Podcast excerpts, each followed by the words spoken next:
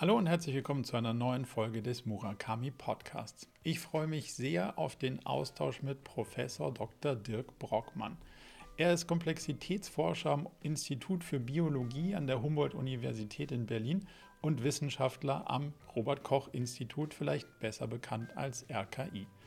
Er hat das Buch geschrieben, Im Wald vor lauter Bäumen, unsere komplexe Welt besser verstehen und er ist jemand, der bewusst fachliche Grenzen überschreitet, was ich persönlich ja durchaus sehr mag.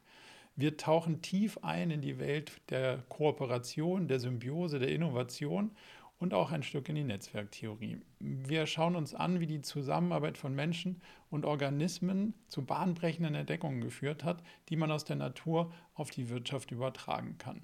Wir tauchen ein in die Bedeutung von Netzwerken und wir analysieren, wie Unternehmen von der Untersuchung ihrer internen Strukturen profitieren können. Eins meiner größten Learnings aus der Episode ist die Erkenntnis, dass Optimierung und Wettbewerb allein nicht ausreichen, um echte Innovationen hervorzubringen. Kooperation und das Zusammenbringen neuer Ideen sind der Schlüssel für den Fortschritt.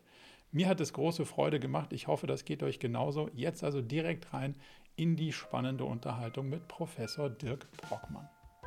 Dirk, ganz herzlich willkommen zur neuen Folge unseres Podcasts und ich bin schon sehr, sehr gespannt, weil du bist in einem Themenfeld ähm, sehr aktiv und bewandert, in dem wir uns versuchen, so ein bisschen Licht ins Dunkel zu bringen, nämlich, ähm, ja, ich verrate es noch nicht. Was ist das Themenfeld, mit dem du dich beschäftigst und wie stellst du dich selber vor, wenn jemand noch gar keine Ahnung hat, wer du bist und was du machst?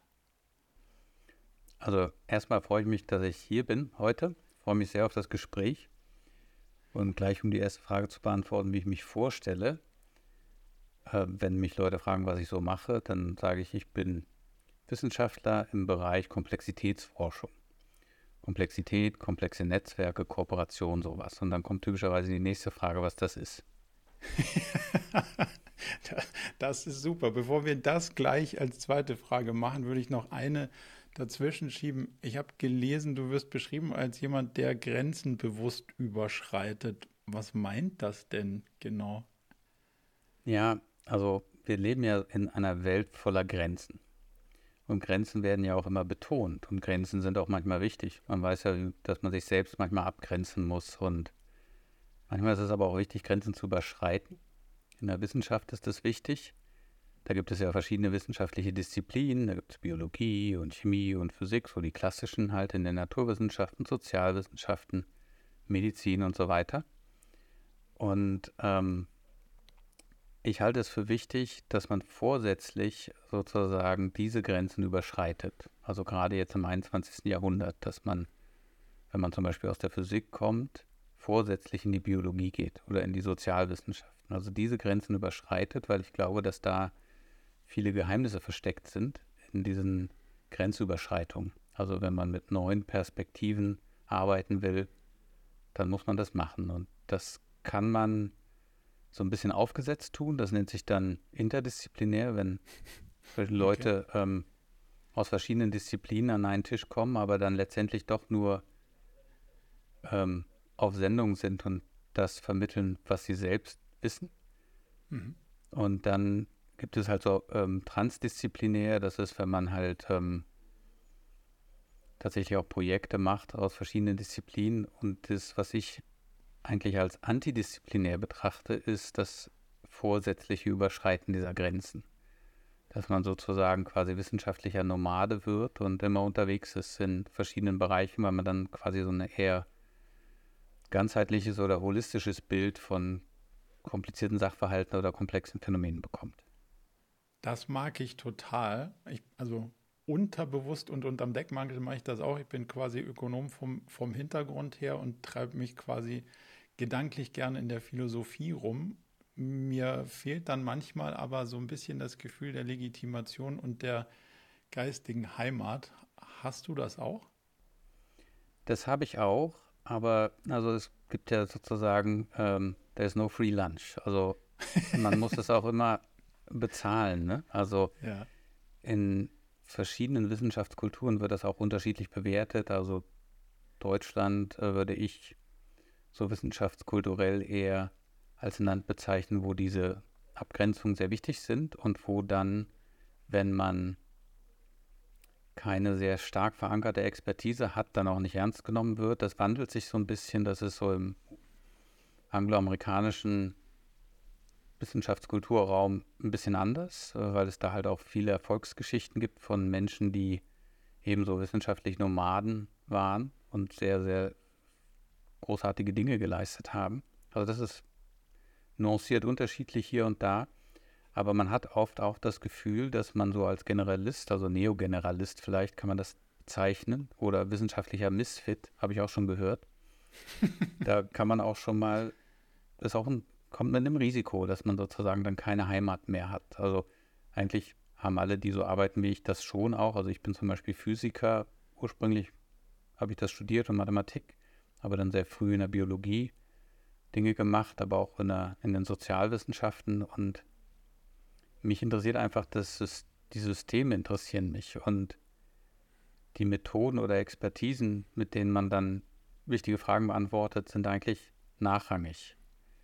Und so ein bisschen kommt da eigentlich eine Wissenschaftskultur wieder auf, die es schon mal gegeben hat. Also wenn man so an Alexander von Humboldt denkt, beispielsweise, das, mhm. oder Galileo oder andere, die, die waren sowohl künstlerisch unterwegs, als auch wissenschaftlich, sozialwissenschaftlich, äh, politikwissenschaftlich und naturwissenschaftlich und, und hatten ungeheures Wissen. Und wir haben ja jetzt heutzutage einen Vorteil, dass wir quasi das gesamte Weltwissen in unserem Mobiltelefon mit uns rumtragen. Also es geht nicht mehr so viel darum, Wissen im Hirn abzuspeichern, weil wir es einfach bei uns haben, sondern man kann halt so Kapazitäten freischalten und dann mit diesem Wissen halt in den verschiedenen Gebieten unterwegs sein und, und ähm, vorsätzlich diese wissenschaftlichen Grenzen überschreiten. Ich glaube, da liegt sehr viel Potenzial. Ich, ich mag das, ich habe auch viel so Philosophiegeschichte und so kürzlich gelesen und da waren ja, also die Disziplinen haben sich ja erst durch die Zeit so voneinander separiert und wie du sagst, waren die ja früher viel näher beieinander. Fällt das nicht schwerer, weil, weil es komplexer geworden ist oder weil einfach viel mehr Wissen in jeder Domäne existiert und allein darüber sich einen Überblick zu verschaffen, in einem Bereich schon so wahnsinnig schwierig ist? Ja, das Wissen wächst, die Information wächst exponentiell. Aber wir sind schon weit jenseits eines Systems, wo man so als Gelehrter oder Gelehrter das ganze Wissen im Kopf haben kann mhm. und auch sollte. Also es wird viel mehr Wissen produziert, als man abspeichern kann. Also geht es, kann es nicht mehr darum gehen, ähm, möglichst viel Wissen anzuhäufen, sondern eher Methoden mit einem gigantischen Informationsvolumen umzugehen und möglichst schnell die Sachverhalte zu finden, die man für eine bestimmte Fragestellung braucht. Also äh, das ist die Kunst. Es ist aber natürlich, wenn man jetzt irgendwie, was weiß ich, Talkshows guckt im Fernsehen oder so, und es sind Expertinnen und Experten eingeladen, da sind es natürlich Leute, die in einem bestimmten Bereich sehr viel wissen. Aber die, der Clou entsteht ja, äh, wenn man sozusagen zwar viel Wissen immer abrufbar hat, aber das ist nicht das Essentielle, sondern mit den Zusammenhängen, die man auf dem wissenschaftlichen Weg gesehen hat, dass man dann vielleicht Gemeinsamkeiten erkennt. Also warum, ein Grund, warum man sozusagen viel gewinnen kann aus der Verknüpfung traditionell getrennter wissenschaftlicher Disziplinen, ist der, dass man Verbindungen sieht. Also wenn ich beispielsweise mich für Schwarmverhalten bei Tieren interessiere, also Fischschwärme oder Vögelschwärme, sowas, dann sehe ich da Gesetzmäßigkeiten und kann das studieren und analysieren und dann sehe ich sozusagen, was dazu führt, dass Tiere kollektiv sich verhalten. Und dann kann ich da ganz tief eintauchen und ganz viele neue Sachen entdecken. Kann ich Insekten untersuchen und Fische und Vögel und was weiß ich. Wenn ich dann aber losgehe und interessiere mich für soziale Systeme, also zum Beispiel wie sich Menschen bewegen, Fußgänger, dann ist das ja ein wissenschaftlich völlig getrenntes Gebiet eigentlich. Mhm. Und dann sehe ich aber, interessant, da gibt es so ähnliche Mechanismen. Und dann finde ich raus, wenn ich so diesen transdisziplinären oder antidisziplinären Ansatz habe, wenn mich das System selbst interessiert, dann überlege ich, ah, wow, das erinnert mich an die Vogelschwärme. Vielleicht sind da ähnliche Gesetzmäßigkeiten. Und das ist ein gutes Beispiel, weil das tatsächlich auch so passiert ist, dass man die Modelle zum Beispiel, die man entwickelt hat, um Fußgängerströme zu verstehen oder auch Phantomstaus auf Autobahnen im Verkehr, sind ganz ähnlich wie die Gesetzmäßigkeiten, die halt Vogelschwärme beschreiben. Und dann hat man so ein verbindendes Element gefunden und diese verbindenden Elemente haben immer etwas Verbindliches. Dann hat man plötzlich ein Phänomen aus völlig verschiedenen Bereichen und die folgen ganz ähnlichen Gesetzmäßigkeiten. Die, diese Sachen können ja auf unendliche Weisen verschieden voneinander sein. Aber wenn man eine Ähnlichkeit gefunden hat, dann hat die etwas Verknüpfendes, etwas Bindendes. Deshalb heißt es ja auch mhm. Verbindung. Und dann hat man was Tiefes entdeckt. Und das passiert natürlich nur, wenn man diese, wenn man von Disziplin zu Disziplin geht. Also ich will noch ein anderes Beispiel erwähnen. Kurz nach dem oder kurz vor dem Börsencrash Anfang von 2000, da haben Ökonomen angefangen, über ökologische Netzwerke nachzudenken. Sie haben sich gefragt, einige, das waren auch so ein paar Freaks, die haben sich gefragt, wie kommt das eigentlich, dass so Netzwerke, ökologische Netzwerke so stabil und robust sind gegenüber äußeren Störungen. Und Finanzmärkte sind das irgendwie nicht so richtig. Mhm. Und da haben die überlegt, kann man diese Netzwerke analysieren? Und dann hat man tatsächlich zwischen den Netzwerken zwischen Investmentbanks und ökologischen Netzwerken Ähnlichkeiten gefunden, aber auch Unterschiede. Und das ist natürlich sehr hilfreich, weil man dann irgendwie überlegen kann, die sind ja auch selbst organisiert irgendwie, also haben sich über lange Zeit evolviert, jedenfalls die ökologischen Netzwerke und diese Netzwerke zwischen irgendwelchen handelnden Banken auch. Und dann kann man die Frage stellen, passiert sowas, lernen wir über sozusagen den Kollaps von einem Ökosystem auch etwas über das, über den, über so einen Börsencrash zum Beispiel. Und das ist so ein anderes Beispiel und das war sehr erfolgreich. Um dann daraus was für die quasi das vorhersagen zu können oder besser damit umgehen zu können, was ist, was war dann der, der praktische Nutzen in dem, in dem konkreten Beispiel?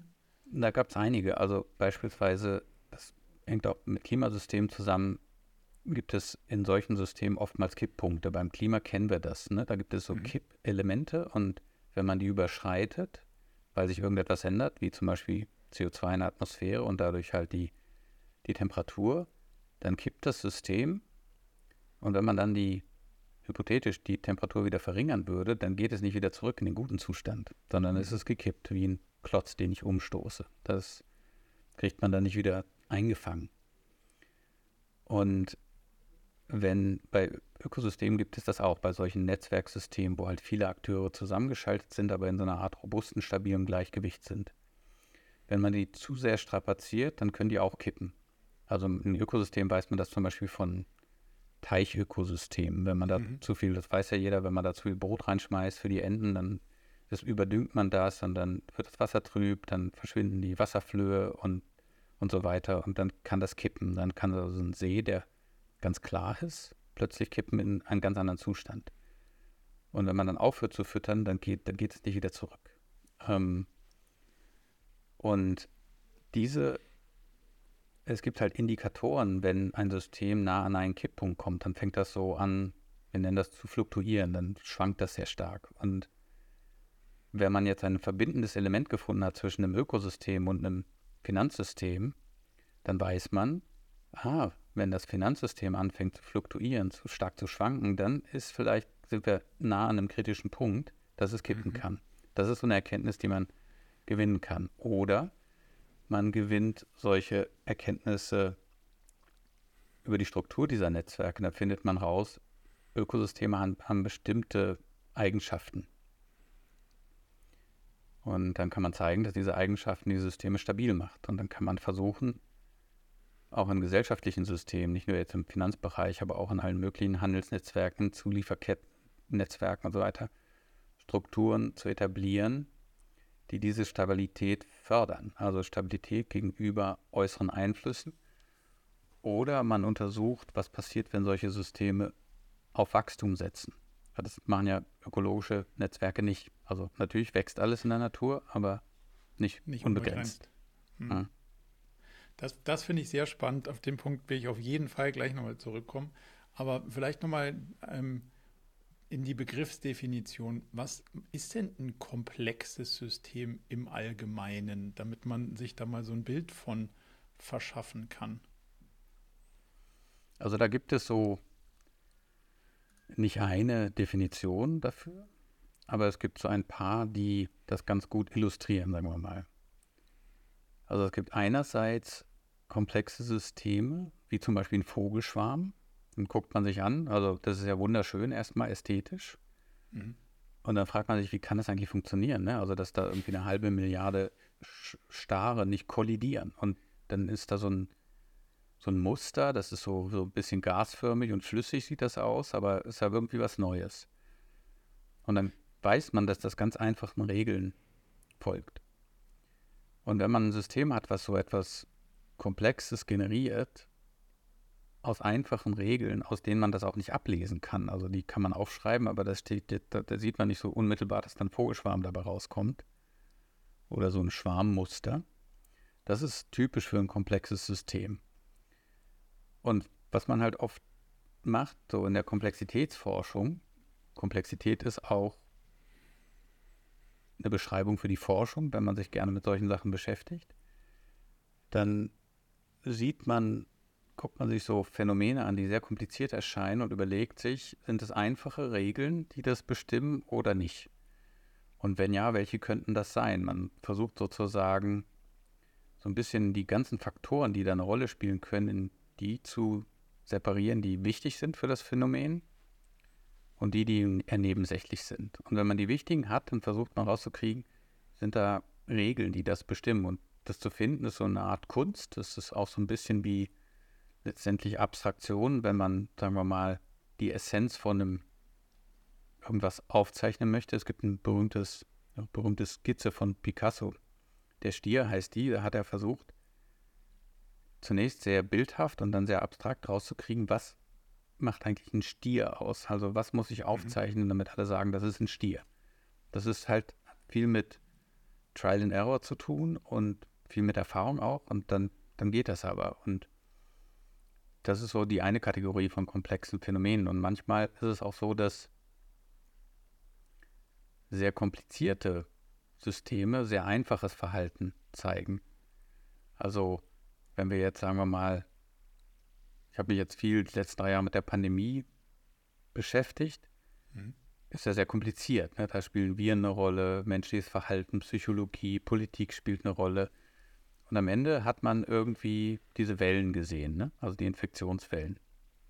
Und die sahen in allen Ländern irgendwie anders aus. Und vielleicht, weil das Land hat die Politik gemacht, das Land hat die Politik, da wurden viele Masken getragen, da war wenig Verkehr und so weiter. Alle diese Unterschiede. Und wenn man jetzt aber diese, diesen R-Wert, kennst du vielleicht noch, das war ja so mhm. diese wichtigste Größe, ne? Ja. Genau. Musste, durfte nicht größer als 1 sein, besser kleiner als 1. Wenn es größer als 1 gehen die Zahlen hoch. Ist es kleiner als 1, gehen die Zahlen runter. Für alle diese Länder, die man so kannte, mit wenigen Ausnahmen, hat dieser R-Wert über zwei Jahre immer um diesen kritischen Wert rumgetaumelt. Mhm. Also immer ungefähr so bei 1. Weil halt, wenn die Zahlen hochgingen, dann wurden die Menschen vorsichtiger. Dann gingen die Zahlen wieder runter. Dann wurden sie wieder unvorsichtiger, dann gingen die Zahlen wieder hoch. Und so hat ein super kompliziertes System hat für alle Länder so einen R-Wert produziert, der immer um diesen kritischen Wert rumgependelt ist. Das ist auch ein komplexes System, sozusagen, wo was ganz Simples am Ende rauskommt, obwohl es so ungeheuer kompliziert ist. Wäre, also ist das sozusagen Teil der Rückkopplungsschleife? Wenn man den Leuten die Zahlen nicht gegeben hätte, wäre es anders ausgegangen? Ja, das ist eine, eine ganz klare Rückkopplung. Also sowohl eine Rückkopplung von der Gesellschaft. Ich habe ja, also in der Pandemie habe ich mal gesagt, die Pandemie ist ein sozialwissenschaftliches Problem und ein psychologisches, weil diese Rückkopplung natürlich total wichtig ist, ob es nun bei der, von der Politik kommt oder von Individuen, die irgendwie gucken, wie verhalten sich denn meine Nachbarn oder meine Freunde und Freundinnen. ähm, mhm. Und ja, oder was wir Maske tragen, ist halt ein hoch nichtlineares Phänomen gewesen. Also erst so die Vereinzelten und dann, wenn es die Mehrheit macht, dann machen das plötzlich alle, dann ist es normal. Ja. Das spielt eine große Rolle und dann Ermüdungseffekte und so weiter. Aber letztendlich geht es um die Rückkopplung. Wenn jetzt, sagen wir mal, Covid, kann man ja hypothetisch mal überlegen. Angenommen, das hätte sich ausgebreitet, das hätte niemanden krank gemacht, hätte es niemand gemerkt, dann wäre das einmal sozusagen durch die Weltbevölkerung durchgeflutscht und dann wäre es vorbei gewesen. Mhm. Aber dadurch, dass die Information, also dass Leute krank wurden, dann wurde Information verbreitet dazu. Und das war früher auch nicht so. Also zum Beispiel bei der Pest im 14. Jahrhundert, die ist einfach wie so eine Welle über den europäischen Kontinent gerollt. Mit wenig Rückkopplung. Wenig Rückkopplung, also wollte ich genau. fragen, also Leute haben da, da schon dann drauf reagiert oder nicht? Oder ist das einfach ja, aber, so durchge... Ja, das ist tatsächlich einmal so durchgelaufen, weil sie natürlich das auch nicht behandeln konnten und nicht wussten, woher das die dachte zu der Zeit noch, das wäre sozusagen ein, eine giftige Wolke. Das nannte sich damals Miasma, weil man ja nicht wusste, dass es ein Erreger ist, der das überträgt. Hm. Ja, das sind plötzlich nur alle eben krank geworden. Keiner wusste, woher das kam. Können wir noch einmal ganz kurz mit Begrifflichkeiten Einsortierung vornehmen okay. zwischen einfach, kompliziert und komplex? Ja. Also einfach sind all die Dinge, die nicht komplex sind. Also okay. das ist, aber es gibt Beispiele. Also Einfachheit, also in dynamischen Prozessen, ich beziehe das jetzt mal so auf dynamische Phänomene, die man so in der Natur beobachtet. Und mhm. wenn man jetzt, sagen wir mal, ein Pendel, ne? Ein Pendel kennt man ja so von der Pendeluhr. Das ist einfach. Also warum ist das einfach? Weil erstmal die Bewegung zum Beispiel von einem Pendel sehr rhythmisch und regelmäßig ist. Und im Prinzip kann man es sogar ausrechnen, wenn man weiß, wie das Pendel steht und wie es sich gerade bewegt, dann kann ich es ausrechnen, wie es in drei Sekunden steht oder in drei Stunden, weil man das halt kann, weil es halt regelmäßig und vorhersagbar ist. Mhm. Oder sagen wir mal die Bewegung des Monds um die Erde oder die Erde um die Sonne, auch das kann man sehr genau bis auf Jahrtausende vorhersagen. Jede Sonnenfinsternis kann man vorhersagen, weil diese Bewegungen sehr regelmäßig sind und, und deshalb einfach. Das hat sozusagen eine gewisse Einfachheit. Und ähm, komplex ist, wenn das nicht mehr so ist. Also wenn ich jetzt zum Beispiel ein Pendel nehme und da noch ein Gelenk dran mache, dann habe ich ein sogenanntes Doppelpendel. Mhm. Auch dafür kann man die Gleichungen hinschreiben. In der Physik kann man das auch machen. Wenn man es aber schwingen lässt, dann wird es, dann schwingt es total chaotisch und unvorhersagbar. Und das ist ein bisschen ulkig, ähm, weil die Gesetzmäßigkeiten ja die gleichen sind. Oder ein Würfel. Ja, wenn ich einen Würfel werfe, das ist ja einfache Newtonsche Mechanik. Im Prinzip müsste ich vorhersagen können, was dabei rauskommt. Aber das geht nicht, weil es ähm, halt ein komplexes System ist und leichte Veränderungen in den Anfangsbedingungen zu großen Änderungen in dem Outcome führen. Und das ist so die Unterscheidung zwischen einfach und komplex. Und kompliziert sind einfach Dinge, also es hat auch was mit Komplexität zu tun, aber kompliziert bezieht sich eigentlich auf unser, ähm, unsere Unfähigkeit, das zu verstehen. Also wenn ich jetzt kompliziert ist, sagen wir mal irgendwie der Kabelbaum von einem Jumbojet. Ja, mhm. das ist halt, ähm, gucke ich mir an und weiß ich, wo hinten und vorne ist und wie es funktioniert ist, weil ich es halt nicht sehe. Oder eine Beziehung ist kompliziert oder ähm, die Kaffeemaschine ist kompliziert. Das sind alles so komplizierte Sachen, weil ich sie nicht gleich erfassen kann. Ja. Aber, das Aber man könnte es beschreiben, weil man weiß, das Kabel geht irgendwie, genau. irgendeiner hat sich überlegt, warum das dahin geht. Man, man könnte es genau. rausfinden.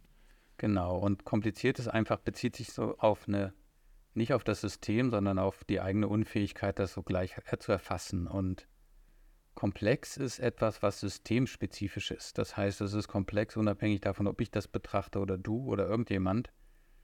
Es hat halt diese intrinsische Fähigkeit, kompliziertes Verhalten an den Tag zu legen, durch einfache mhm. Regeln zum Beispiel. Okay.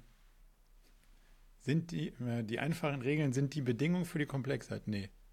Nee, aber das ist ja das Überraschende daran. Also man könnte ja, ja. überlegen, dass wie bei dem Bauplan für den Kabelbaum vom Jumbojet, das ist, der sieht kompliziert aus, man muss den lange beschreiben und, und äh, ist nicht einfach halt. Und bei den komplexen Phänomenen ist sozusagen das Interessante, dass einfache Regeln ausreichen, um sehr reichhaltiges Verhalten oder sehr interessante Strukturen hervorzurufen.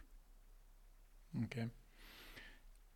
Müssen wir, um all damit, um all diese Sachen besser erfassen zu können und damit umgehen zu können, aus Unsicherheit aushalten lernen, um sich der Sache gut nähern zu können? Ich glaube, das ist ein Element. Äh, das ist ein wichtiges Element auch, also weil viele dieser komplexen Systeme auch das intrinsisch eben haben. Also Unvorhersagbarkeit und die sind auch adaptiv, manchmal, also jedenfalls bei natürlichen Systemen wie zum Beispiel Ökosystemen, dann macht man damit irgendwas also, und die reagieren ganz anders, als man das erwartet hat. Ähm, und haben halt Eigenschaften, die ein bisschen kontraintuitiv sind. Und, und damit muss man also auch lernen umzugehen, also dass Systeme ähm, anders reagieren, als man erwartet. Und damit auch unvorhersagbar, also genau. zumindest mal nicht, nicht, sicher, sondern ich kann vielleicht noch in Szenarien denken. Also man könnte darüber nachdenken, mhm. könnte so sein, könnte so sein, aber wie es jetzt wahrscheinlich wird, können wir eher nicht sagen. Solange, solange ja. wir die Regeln nicht kennen oder gar nicht. Ja, und manchmal ist es auch Teil der Regeln. Also ich meine, bei einem Würfel würde niemand das ist ja ein reiner Zufall, ne? Aber es ist immer noch ein, ein Würfel, den man hinwerfen kann und dennoch ist sozusagen da das maximale, die maximale Unsicherheit. Unsicherer geht es ja eigentlich gar nicht. Man kann nur noch sagen, naja, zu einem Sechstel oder ein Sechstel der Würfe, die ich mache, ist halt eine Eins und ein Sechstel ist eine Zwei und so weiter. Das sind aber dann auch schon verlässliche Aussagen, aber den einzelnen Wollte Wurf ich kann sagen, ich nicht das ist noch, das ist ja fast noch erträglich unsicher. Genau, das ist fast noch erträglich und bei komplexen Phänomenen ist es halt manchmal so, dass, ähm, dass man die so statistisch wie beim Würfel versucht zu beschreiben und sie dann dennoch ganz anders reagieren. Also so, ähm, so kontraintuitives Verhalten, habe ich das eben genannt, zeigen. Also es gibt Studien, die untersuchen so im Kontext der Biodiversitäts, des Biodiversitätsverlusts, was passiert mit den Ökosystemen. Ähm, und da weiß man, diese ganzen Spezies, die da so endangered sind, die hängen ja auch zusammen. Und dann weiß man, dass es so zum Beispiel Apex Predator gibt, also sozusagen Räuber, die halt ganz oben in der Nahrungskette stehen. Wenn die ausfallen, dann bricht das ganze System zusammen, hm. weil die wichtig sind zur Regulation. Das weiß man. Und äh, dann weiß man aber auch, wenn man jetzt zu viele aus einem Netzwerk zu viele Spezies rausnimmt, dann kann es irgendwann kollabieren. Also einige erträgt das System, einige starke Veränderungen, aber wenn das zu viel wird, dann kann es kollabieren. Und eine Studie von vor, glaube ich, 15, 16 Jahren hat gezeigt, dass manchmal es gut sein kann, eine Spezies rauszunehmen, damit sich, damit ganz viele andere Spezies nicht aussterben. Das hat damals so ein bisschen Furore gemacht. Da ging es um Fischökosysteme in den amerikanischen Seen, also in den Great Lakes. Und das war dann so ein bisschen auch ähm, kontrovers diskutiert, weil es ja eigentlich bedeuten könnte, man müsste eine Spezies killen, hm. damit das ganze System gerettet wird. Und das ist natürlich immer so ein bisschen politisch belastet, aber es war natürlich eine, eine gute Einsicht, das zu erkennen, weil ähm, so ein System ist halt mehr als eine, als sozusagen zusammengewürfelte Arten. Und die hängen halt alle miteinander zusammen. Wie kriege ich das zum Beispiel raus, um dieses Puzzle, was du vorhin beschrieben hast, so ein bisschen sich der Sache zu nähern, ohne dass ich in der Realität teste, so, jetzt nehmen wir mal diese Spezies aus dem Rennen und gucken, was hm. passiert.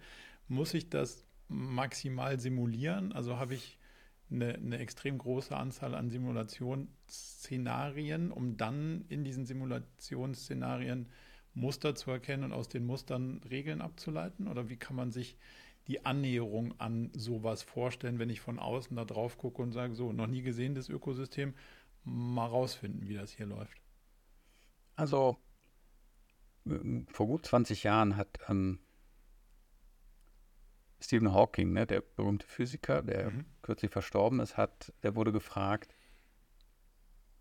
ja, so dieses 20. Jahrhundert war also das Jahrhundert der Physik, ne, mit Quantenmechanik und Relativitätstheorie und Kosmologie und Stringtheorie und hat sozusagen, all diese Theorien haben sozusagen das Grundwissen unseres Universums revolutioniert und so erweitert. Und dann wurde er gefragt, was ist denn jetzt so am 21. Jahrhundert? Und da hat Stephen Hawking gesagt,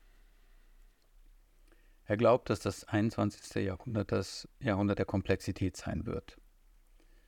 Und da war die Journalistin erstmal so ein bisschen verdattert und hat gefragt, was meint er denn? Und dann hat er das ein bisschen erklärt und da hat er auch diese antidisziplinären Gedanken hat er auch vermittelt.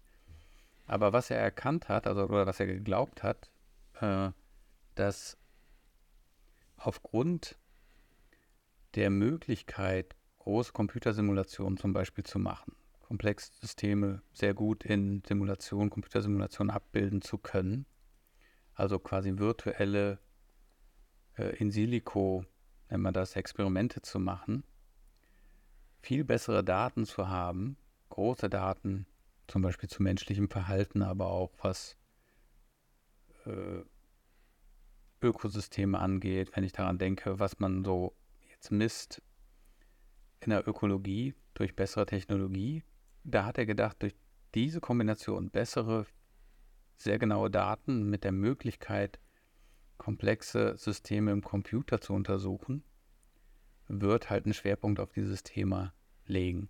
Und in der Tat ist es so, dass viele Studien dazu, also was Ökosystemstabilität angeht, zwar getragen durch empirische Forschung im Feld, aber sehr stark untersucht werden durch Netzwerkforschung und dynamische Systeme, die man halt im Computer dann anschaut. Weil man halt, weil die so schnell geworden sind und man das auch schon sehr detailliert machen kann. Und da kann man tatsächlich diese Experimente dann im Computer machen, um dann später ins richtige System zu gehen und zu untersuchen, ob sich davon von diesen Abbildungen was Vorhersagen irgendwas sehen lässt.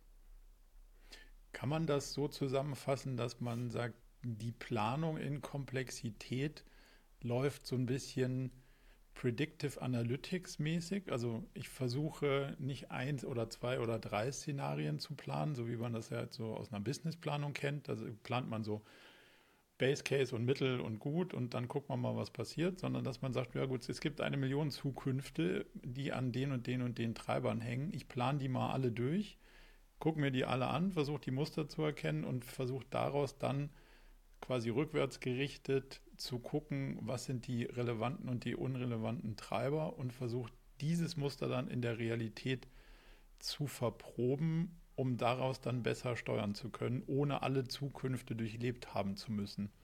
Wenn das jetzt nachvollziehbar Das hat es eigentlich, eigentlich hätte, hätte ich es besser nicht sagen können. So ähnlich funktioniert es tatsächlich. Also, dass man, ähm, wenn man jetzt ein Modell hat für irgendwas, für eine Pandemie oder für, für ein Food Web in einem Ökosystem oder für ähm, menschliches Verhalten in irgendeinem Kontext, äh, Verkehr beispielsweise, dann ist es oft so, dass man Scharen von Computersimulationen laufen lässt und dann an den verschiedenen Parametern dreht. Das war früher schwierig, weil die Computer nicht schnell genug waren. Jetzt geht es ganz gut. Und dann guckt man, was ist denn relativ abhängig oder was hängt sehr stark von diesen Parameteränderungen ab und was nicht. Was ist robust, was ist recht universell. Und dann versucht man das erstmal zu sortieren und dann die Ergebnisse, die rausgekommen äh, sind, halt in solche Kategorien einzuteilen. Oft in vielen Kontexten ist das so. Und man versucht vor allen Dingen auch rauszukriegen, welche tatsächlich beobachteten Phän Phänomene oder Aspekte eines Phänomens kann das Modell nicht abbilden, weil man dann genau weiß, dass man was Essentielles vergessen hat. Mhm. Das ist halt auch eine hohe Qualität dieser, dieser Vorgehensweise. Das wird immer auch wieder durcheinander gebracht, weil wenn es zum Beispiel zum Modellieren von irgendwelchen Phänomenen geht, ist im Allgemeinen die, die Sichtweise, dass man das sich immer so vorstellt wie so ein Wettervorhersagemodell. Man, es geht nur um die Vorhersage und wie lange man sie treffen kann und mit welcher Wahrscheinlichkeit das richtig ist. Aber tatsächlich geht es vielmehr auch darum, so in dieser Komplexitätsforschung im Computer rauszukriegen, was sind die wichtigen Faktoren, was sind die weniger wichtigen Faktoren und welche Faktoren habe ich vergessen, welche sind nicht abgebildet. Mhm.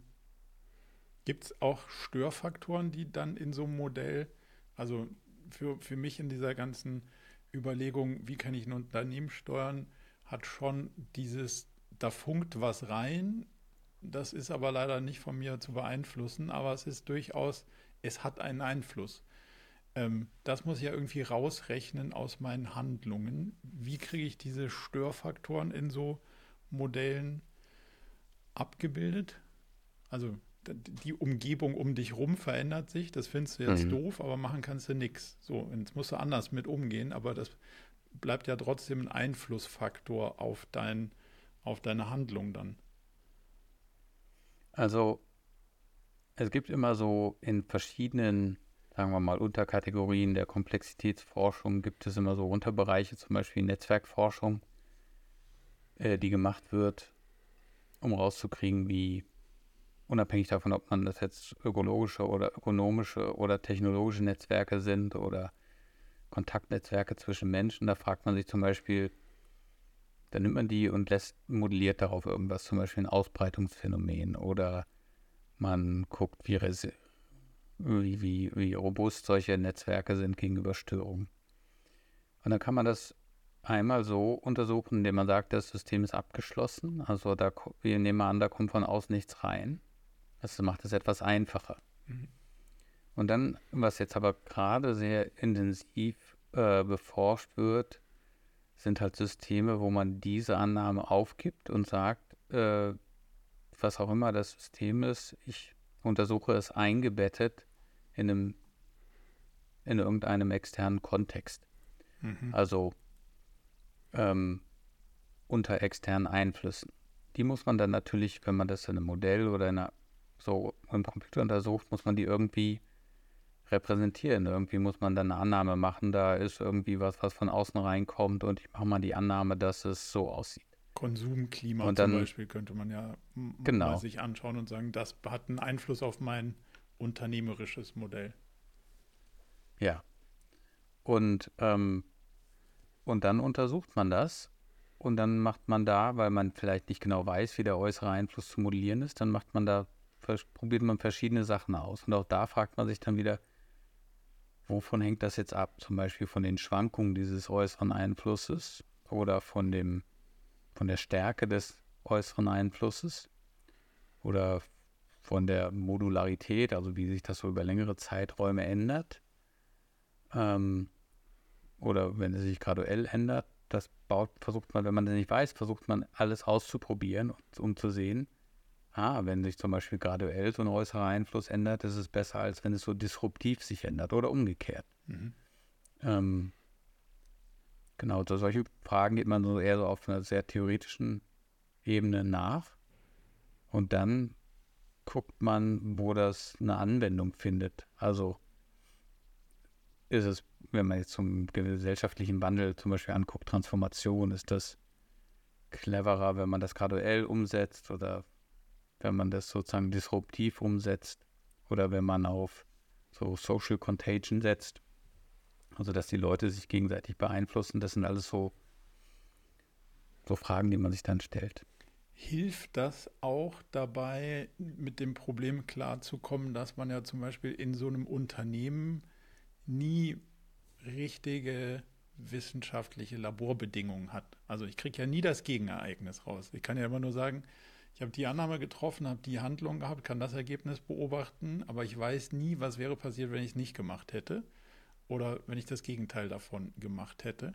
Hilft das dabei, ähm, auf einer theoretischen Ebene das Modell eines Unternehmens im Kontext zu seiner Umwelt so zu beschreiben, dass ich über die Zeit besser verstehe, ob ich jetzt A oder B machen sollte, weil, weil ich diese, sagen wir mal, Annahmen theoretisch durchgespielt habe, auch wenn ich sie Praxis, in der Praxis nie ausprobieren werden kann, weil ich halt nur einmal die Entscheidung treffen kann und nicht dreimal nebeneinander und gucken, was passiert dann? Ja, das ist natürlich immer ein Problem in Systemen, wo man jetzt keine Experimente machen kann. Aber das ist in der Wissenschaft nicht unbedingt neu. Aber hier hilft auch wieder so ein bisschen das, was ich eingangs gesagt habe. Wenn ich jetzt ein Unternehmen habe und ich betrachte das zum Beispiel die Mitarbeiterinnen und Mitarbeiter als so eine Art Netzwerk, wo es verschiedene Aufgaben gibt und vielleicht ist es auch nicht besonders hierarchisch strukturiert, sondern es ist halt, die Leute reden miteinander, ähm, man beobachtet, wo sie miteinander reden und äh, unter welchen Umständen sie sich wohlfühlen und man beobachtet, was einen guten Output hat. Das ist ja ein Weg, das zu machen. Der andere ist, wieder aus anderen Bereichen etwas zu lernen, wie, äh, sagen wir mal, soziale Netzwerke oder wieder ökologische Netzwerke, die ja über Jahrmillionen evolviert sind und gewisse Eigenschaften haben. Wenn ich jetzt den, wenn ich Evidenz dafür habe, dass soziale Netzwerke ähnliche Strukturen haben, dann kann ich alles das, was ich aus der Ökologie weiß, oder vielleicht Teile davon übertragen in das, sagen wir mal, Unternehmensökosystem. Mhm. Dann habe ich noch nicht nachgewiesen, dass das der richtige Weg ist da. Das zeigt sich ja sowieso erst dann, wenn, wenn es funktioniert. Aber den, den Gegenentwurf habe ich dann natürlich nicht. Ich kann halt nur aus dem Benefit der Analogie oder den, den, der Erkenntnis der gleichen Gesetzmäßigkeiten etwas ableiten. Mhm und danach schauen, ob es zumindest mal in einer großen Zahl besser wird, als, äh, als es mhm. vorher war. Kannst du mal auf das Thema Selbstorganisation im komplexen System eingehen? Was versteht man darunter und wieso ist das kritisch? Ja, also dieses, dieser Begriff Selbstorganisation kommt so ein bisschen aus der Komplexitätsforschung, ist auch, sagen wir mal, in Bereichen wie Physik oder Biologie ein gängiger Begriff, aber er klingt erstmal so ein bisschen komisch, weil ähm, wenn man ihn sozusagen ungefiltert auf soziale Systeme überträgt, dann wird es ja irgendwie was ganz Triviales, ja, wie wir gehen zusammen zur Demo oder so. Ähm, die auch nicht selbst ähm, organisiert ist, weil die hatte. Genau, und manchmal, genau, manchmal ist es das ja, ne, oder irgendwie eine Party oder so. Ja. Aber ähm, der Begriff Selbstorganisation ist viel tiefer. Und eigentlich etwas Wundersames. Ne? Also wenn ich jetzt, sagen wir mal, ein Bild von der Erde mache, von, die ist ungefähr 4,54 Milliarden Jahre alt.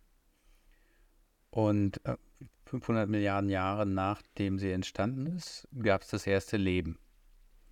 Und das war dann erstmal zwei Milliarden, hat das erstmal nur im Meer stattgefunden und im Meere gab es auch noch so gar nicht, wie wir sie jetzt kennen. Äh, ähm, da sah die Erde eher so wie so ein grauer Klotz aus. Und ähm, irgendwann war sie dann nochmal gelb und nicht blau und auch nicht grün, sondern gelb. Ähm, und ähm, wenn man so ein Bild macht von der Erde und dann überlegt, was jetzt passiert ist, da hat sich ja alles, was da in der Biosphäre ist, selbst organisiert. Es gab ja keinen, also jedenfalls klar, Manche glauben das zwar, aber ähm, interessanter Punkt. Also wenn man, gibt keinen Orchestrator, ja, genau, ähm, je nachdem. Genau, ne? So, das hat keiner gebaut. Ja. Und ähm, und wenn man jetzt komplexes Leben anguckt, dann gibt es so viele Layer von Komplexität, die sich da aufeinander gelegt haben, die halt so durch disruptive Selbstorganisation entstanden sind. Also die lange bevor es Zellen gab, ist jedenfalls die gängige Hypothese, da gab es RNA-Moleküle, RNA, ne, die, das sind so, Boten. spielt eine Rolle bei unseren Genen und mhm. bei allen Lebewesen. Das ist nicht die DNA, die im Zellkern ist, sondern äh, das wird daraus ab, abgebildet. Das sind jedenfalls Moleküle, die wichtig sind fürs Leben, die schwammen da irgendwie rum und haben irgendwas miteinander gemacht. Und dann war so der erste Schritt, dass die sich gegenseitig dupliziert also gegenseitig damit geholfen haben, sich zu duplizieren. Das ist sozusagen die gängige Hypothese und dann irgendwann kamen die Zellen und, und so weiter. Und das ist ja alles mehr oder weniger von selbst gekommen, nur mit der Sonnenenergie letztendlich oder chemischer Energie der Erde. Und ähm, im einfachsten Fall, wenn man jetzt den Begriff mal analysieren möchte, dann entsteht durch Energiezufuhr Muster oder Strukturen einfach so von selbst. Man kann das so ein bisschen, man kann so Experimente dazu machen. Also wenn ich jetzt zum Beispiel eine, eine Pfanne nehme, kann jeder mal zu Hause machen und da so ein 2-3 Millimeter Öl reinkippe und auf den Herd lege und gleichzeitig zum Beispiel so Eisenspäne da reinstreue. Das ist ganz gut. Man kann auch was anderes nehmen, aber das funktioniert so ganz gut. Nee.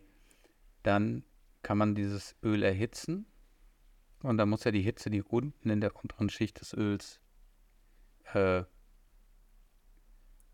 reingegeben wird, in das System irgendwie durch das System durchgehen. Entweder durch Wärmeleitung, aber das reicht nicht. Und dann bilden sich so, so solche sogenannte Konvektionszellen in dem Öl. Also regelmäßige bienenwabenartige Muster, in denen das Öl so rotiert. Das kann man dann durch die Eisenspäne sehen. Und da entsteht sozusagen, obwohl man eine Flüssigkeit hat, äh, da sind einzelne Ölmoleküle, entstehen Strukturen einfach nur durch die homogene Zufuhr von Energie, die halt auf einem Zentimeterbereich dann entstehen. Und das ist ulkig, weil in den Gesetzmäßigkeiten, die das beschreiben, steht das eigentlich nicht drin. Mhm. Und dann manchmal entstehen so Walzen und so weiter. Oder Wolkenformationen oder diese fraktalen Struktur von von Flussdeltas oder Flussläufen. Äh, das ist alles, fällt alles in diesen Bereich Selbstorganisation, wo sich halt Muster und Strukturen bilden, ohne dass diese Muster in irgendeiner Weise in die Gesetzmäßigkeiten reinkodiert sind, die das dann hervorrufen. Wie kriegen wir, also wenn man die Analogie mal macht und sagt, super, das organisiert sich irgendwie und jetzt würde ich gerne abschauen von der Natur, wie sich das sinnvoll macht mhm. und das übertrage ich jetzt auf ein, ähm, auf ein Unternehmen. Und jetzt sagst du, ist aber nicht so richtig hart kodiert. Also ich kann es nicht da auslesen und da ein und sagen, okay, super. Ähm, analog müsste ich ja erstmal analysieren, wer arbeitet denn in einem Unternehmen, wo, wie arbeitet denn das eigentlich zusammen, wenn es richtig hoch performant ist in dem gegebenen Kontext, der muss ja halbwegs stabil sein, weil im anderen Kontext könnte man anders wahrscheinlich besser zusammenarbeiten, um dann zu versuchen, das Muster zu beschreiben und das dann als Regel der Selbstorganisation oder als Regel ist wahrscheinlich auch wieder Quatsch, als äh, Beschreibung de, de, des Systems aufzustellen, oder? Also, wenn man den Gedanken so überträgt, ja dann könnte man natürlich verschiedene Experimente machen. Ich bin, ich kenne mich mit Unternehmen nicht so aus, aber halt, ich meine, ich habe auch ein Team, was ich leite und, ähm, und denke viel darüber nach, wie man sowas baut. Mhm. Also, aber nur in dem Sinne, dass ich überlege, so ähnlich wie beim Gärtnern, also ich überlege halt, welche Erde nehme ich, ja, sozusagen welches Substrat, auf dem dann was wächst. Und dann organisiert sich auch eine ganze Menge selbst. Also man könnte zum Beispiel auf die Idee kommen, in einem Großraumbüro die Schreibtische irgendwie mehr oder weniger zufällig hinzustellen. Und dann äh, sind die Mitarbeitenden da und die haben aber die Freiheit, die sich irgendwie zurechtzurücken. Und dann wird irgendwann ein System entstehen, was in irgendeiner Weise eine Organisation zeigt, Vielleicht kommen sie auf die Idee, alles genau geradlinig hinzustellen oder alles einen riesen Tisch in der Mitte, wo alle drumherum sitzen. Oder es entsteht irgendwas anderes. Mhm. Das weiß man ja vorher nicht. Nee. Und äh, man muss dann, das funktioniert dann natürlich gut, wenn man sozusagen die Freiheit lässt, dass sich da auch etwas selbst organisiert und halt nicht so top-down. Ähm, und das kann passieren. Ich weiß nicht, ob das passieren würde, aber das ist so ein bisschen die Idee, dass sozusagen die Interaktion, weil es ja jetzt nicht nur Individuen sind, die da rumlaufen, sondern es ist ein Netzwerk von so quasi so ein Kollektiv oder so ein Netzwerk aus Mitarbeitenden, die dann in irgendeiner Weise äh, da ein System finden, was sich dann halt selbst organisiert. Und dann entsteht vielleicht eine Struktur, die man vorher noch gar nicht kannte, wenn man das sozusagen auf dem Reißbrett per Design machen würde. Wenn man, also mega spannend, weil ich denke natürlich sehr viel über die gleiche Frage nach ähm, und versuche Muster zu erkennen, die reproduzierbar sind, damit nicht alle das mit den Schreibtischen und so wieder neu ausprobieren hey. müssen.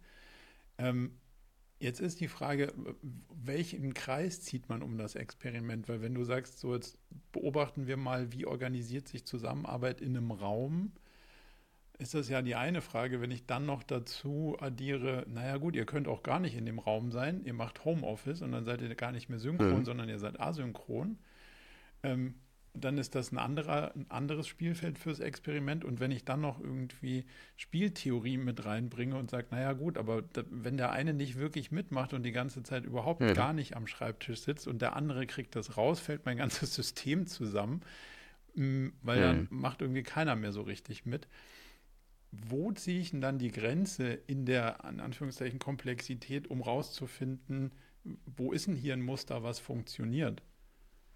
Weißt du ein bisschen, wo mein, wo mein Problem herkommt? Ja, ich verstehe das sehr gut. Also tatsächlich auch ein Problem, womit ich mich selbst natürlich auch beschäftige. Und, ähm, und ich verfolge da halt, also wenn ich mir mir, mir, hat mal irgend, ich muss noch ein bisschen ausholen. Also ja, ne? mir hat mal irgendjemand, äh, als ich noch in den USA Prof war, hat mir mein damaliger Dekan gesagt, es gäbe irgendwie so ein so ein Parkarchitekten oder so ein Architekten, das weiß ich nicht mehr genau. Ähm, auf jeden Fall ging es um das um das Design von Parks oder Rasenflächen um ein Gebäude. Und wenn man das so kennt, dann werden da immer Wege angelegt, wo die Leute dann langgehen sollen. Mhm.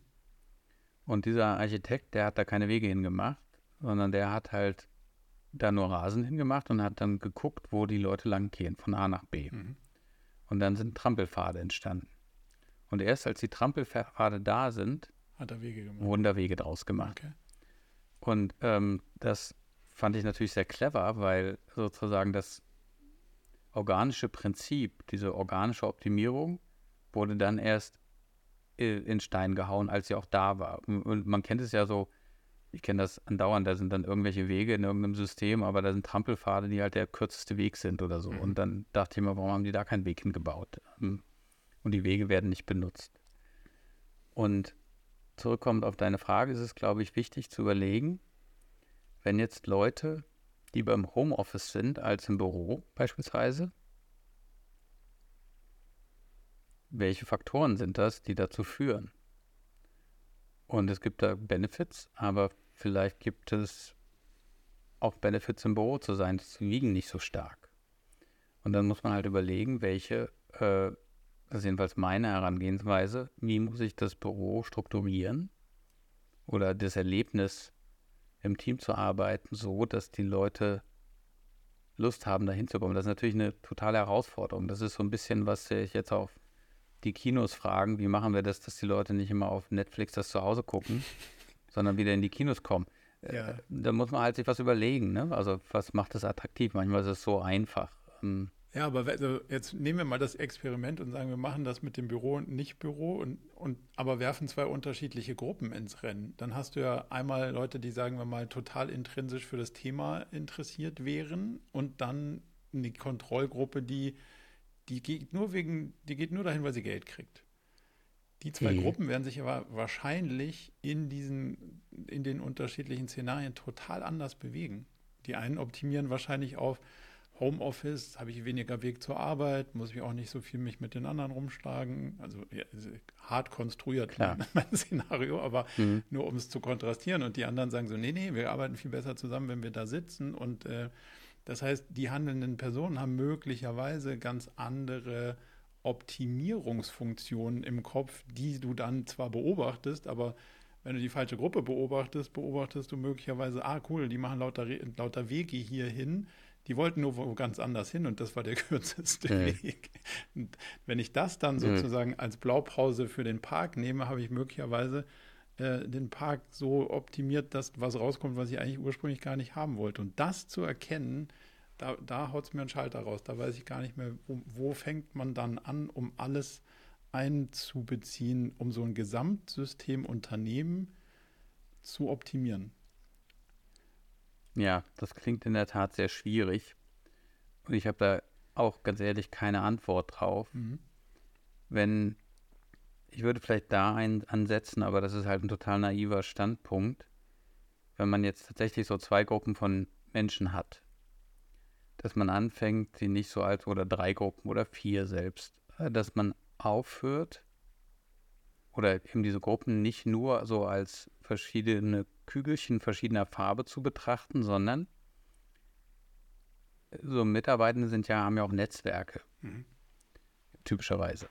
Und viel im Job oder so hängt ja davon ab, dass irgendwas mit diesen Netzwerken passiert. Also das können Kommunikationsnetzwerke sein, das können Freundschaften sein, das kann eine Kooperation sein. Und dass man überlegt, wo passen diese Netzwerke rein. Das heißt, wenn zum Beispiel Netzwerke entstehen zwischen denen, die lieber im Homeoffice sind und die, die lieber im Büro sind, dann kann das auch ein Magnet sein. Also nur, nur ein Beispiel aus meiner eigenen Erfahrung, das habe ich mir gemerkt. Äh, mein Doktorvater, der war in Göttingen am Max-Planck-Institut Direktor und war ein sehr innovativer Denker, insbesondere was sozusagen das Leiten von einem Team angeht. Und als ich da anfing, da gab es zwei große Themen, die beackert wurden. Das war Quantenchaos, also eine physikalische Richtung, also in der theoretischen Physik, und Neurowissenschaften. Und der Theo Geisel, so hieß der, der hatte wenig Regeln für seine Studierenden, für seine Postdocs, für seine Doktoranden und so. Aber eine Regel war ganz essentiell. In einem geteilten Büro durften nicht nur Quantenchaos-Leute sitzen oder Neurowissenschaftler. Mhm. Eine Regel war, wenn zwei Leute da sitzen, immer eine Person aus dem Bereich, eine aus dem anderen Bereich. Das okay. war totales Gesetz. Mehr nicht. Und das ist ja eine kleine Regel letztendlich, ja. ähm, mit der man sich auch arrangieren kann. Aber damit hat er sozusagen, was er gefördert hat, ist die Verlinkung dieser beiden Gebiete, die mhm. eigentlich gar nichts miteinander zu tun haben. Und manchmal muss das halt dann auch etabliert werden. Das klingt spannend. Also da muss man sich auch wieder iterativ der Sache nähern und sagen, okay, jetzt probiere ich mal so eine Veränderung der Regel aus und guck mal, was das macht mit den Diskussionen, mit der Motivation, mit dem Erlebnis, ja. mit den Ergebnissen. Und dadurch wird es halt schon auch ganz schön mehrdimensional, aber spannend. Eine ganz grundsätzliche Frage, würdest du sagen, ein komplexes System wie ein Unternehmen in einem komplexen Umfeld wie in einem Wirtschaft und Staat und einer globalen ähm, global denkenden und handelnden Wirtschaft lässt sich steuern? Oder ist das eine Illusion? Also, dass man es nicht managen kann, habe ich verstanden. Aber lässt es sich steuern, wenn man Steuern als Messen und Regeln irgendwie unterstellt und versucht, somit die, die, den, das Gedeihen des Systems zu optimieren? Oder ist das alles eine Illusion? Ich glaube, dieser Begriff Steuern. Ähm, Steuern kommt für mich aus so Mess-, Mess und ne? Regeltechnik, genau. nicht Managen. Ja.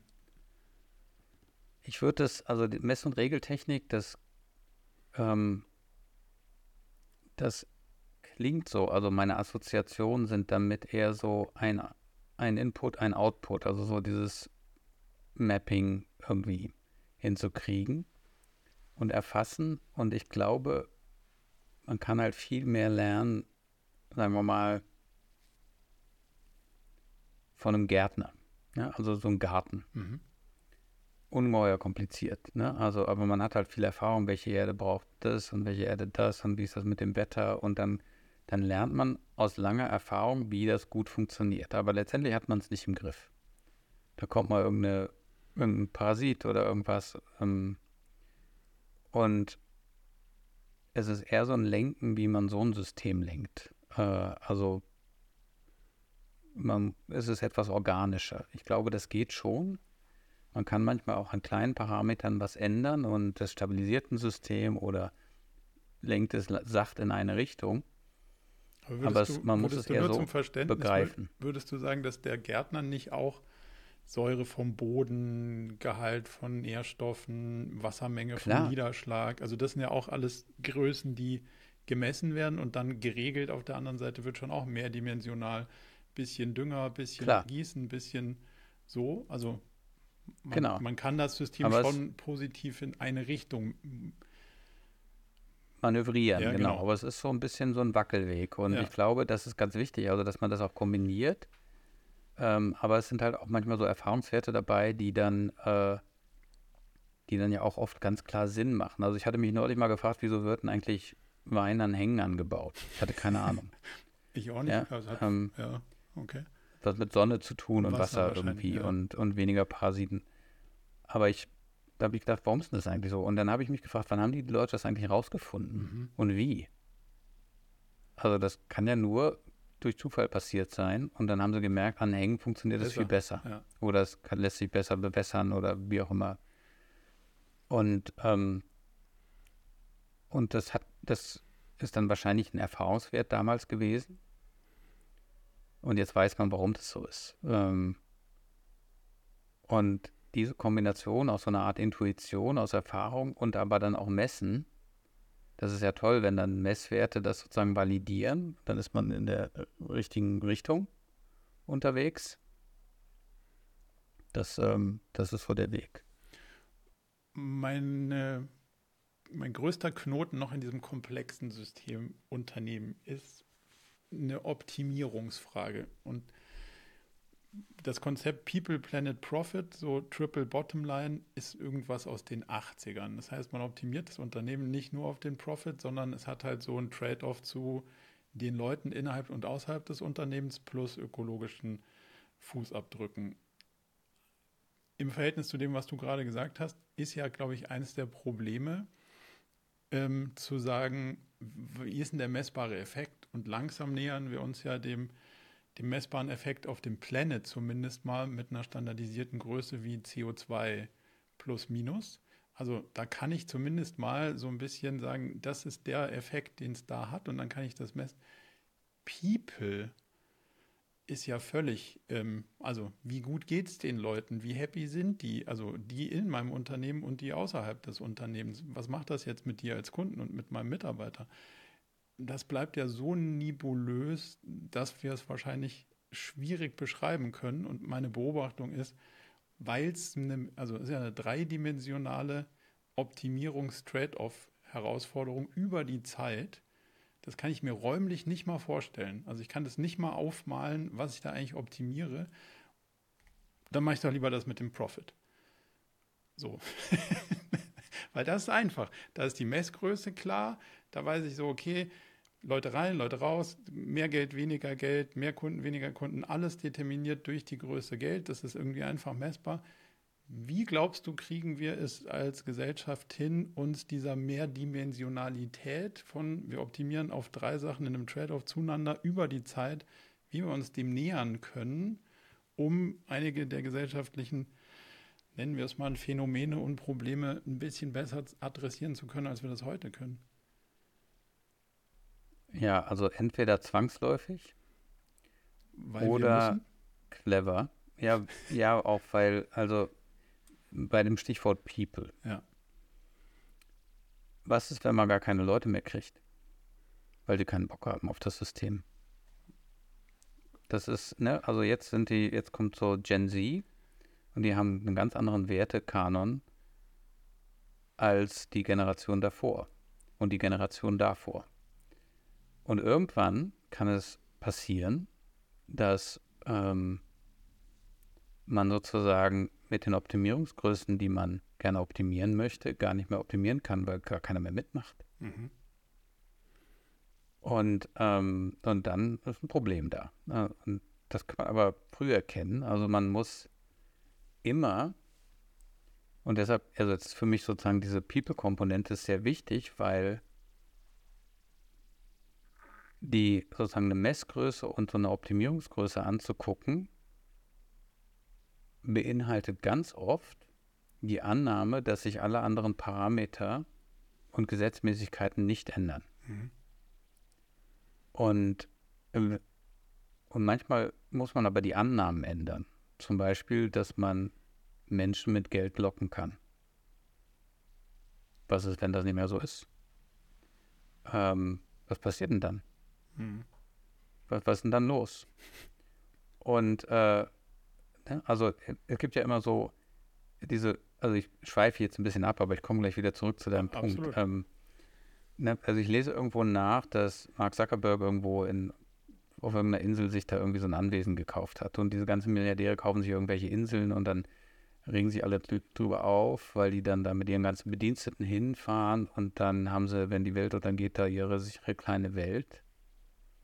Was natürlich totaler Schwachsinn ist, weil sozusagen, also, äh, sozusagen die, die Machtverabredungen in einer Gesellschaft hängen ja von Geld ab. Und wenn das nichts mehr wert ist, dann zerbröselt das natürlich vollständig. Mhm. Ne, wenn, dann, wenn die dann da mit einem Team hinkommen und der sagt, ich bezahle dir, wenn du mein Bodyguard bist, eine Million jeden Tag, das interessiert ihn dann nicht. Dann sagt er, das ist jetzt meine Insel. Und, ähm, und diese ganzen Annahmen, also diese ganzen skurrilen Annahmen basieren ja immer so auf fast dogmatisch als Wahrheit angenommenen Grundregeln. Mhm. Und die können aber ins Wanken geraten. Und jetzt auch wieder zurück zu der Kleinskala, sozusagen People and Profit. Da muss man halt dann so ein bisschen die Perspektive der Leute annehmen, die dann irgendwann kommen. Und ich finde, das ist so eher so eine People-Überschrift, dass man sozusagen die Perspektive derer annimmt, die in diese Gleichung dann mit reinkommen, auch mit einem sich wandelnden Wertesystem neben allen anderen Aspekten wie Zero Growth und solchen Sachen. Heißt aber im Umkehrschluss, eine der Motivationen könnte sein, wenn du weiter Profit optimieren willst, musst du People optimieren, sonst fällt dein System in sich zusammen und dann optimieren. Also das ist dann so ein, wie von dir vorhin, so ein kritischer Punkt. Ähm, wenn wir den nicht mitdenken, dass der sich ändern wird, dann wird das ganze System irgendwann kippen. Also wir müssen ihn anfangen mitzudenken, sonst läuft die eindimensionale Prof äh, äh, Optimierung auch ins Leere. Ja, da bin ich mir absolut sicher und das muss auch schnell geschehen und es ist auch sehr viel weitreichender, glaube ich. Also, weil halt wir sozusagen konditioniert sind, darauf anzunehmen, dass bestimmte Konstanten da sind. Mhm. Und ähm, wenn die wegfallen, also viel System wird getragen auf so fundamentalen Annahmen, die, von denen man glaubt, dass sie sozusagen ewig sind und immer da sind. Und, und auch nicht kompromittierbar sind. Also man merkt das ja oft so, äh, sagen wir mal, in der Klimadebatte. Ähm, ich erinnere mich, als das äh, mit, also als Jugendliche angefangen haben, sich auf die Autobahn zu kleben, ähm, wurde das heiß debattiert. Und ich erinnere mich an einen Radiobeitrag, der gesagt hat, naja, sie würden sozusagen sich äh, gegen das Grundgesetz richten. Und da dachte ich so, ja, was für ein beklopptes Statement weil sie eigentlich dafür sorgen wollen, dass das Grundgesetz weiter existiert. Und die Person, die das gesagt hat, die hat von einem Standpunkt argumentiert, als wäre sozusagen das Grundgesetz etwas, was in Stein gemeißelt ist und ewig ist. Das ist aber eine Verabredung. Das ist mhm. eine gesellschaftliche Verabredung. Das hat sich jemand ausgedacht, mehr nicht. Und ähm, und das heißt überhaupt nicht, dass es immer für so immer da wird. ist. Ja. Genau. Und das ist ja das ist ein halbes Jahrhundert alt oder was. Und ähm, das ist nichts, ne? Gar nichts. Und, und es ist eine Verabredung zwischen Menschen. Mehr nicht. Aber das wird halt immer als etwas anderes verkauft. Und, ähm, und das fand ich so absurd an dieser Diskussion, weil nämlich die Leute, die diese Aktion gemacht haben, eigentlich dafür sorgen wollten, dass die Bedingungen gewahrt werden, dass diese Verabredung noch aufrechterhalten werden kann. Hm. Und die Kritik kam aus einer ganz falschen Ecke mit ganz, ganz falschen Annahmen. Ja, spannender Punkt. Würdest du sagen, dass, oder andersrum gefragt, ich habe in einem Buch gelesen, die, und du hast es vorhin, glaube ich, auch erwähnt, die ökologischen Netzwerke optimieren nicht auf Wachstum, sondern auf dynamisch gleichgewichtsorientierte ähm, Punkte.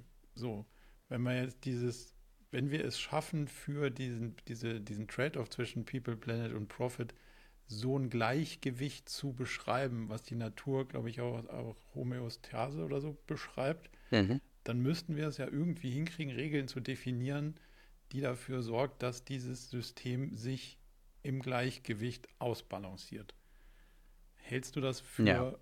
beschreibbar oder nicht?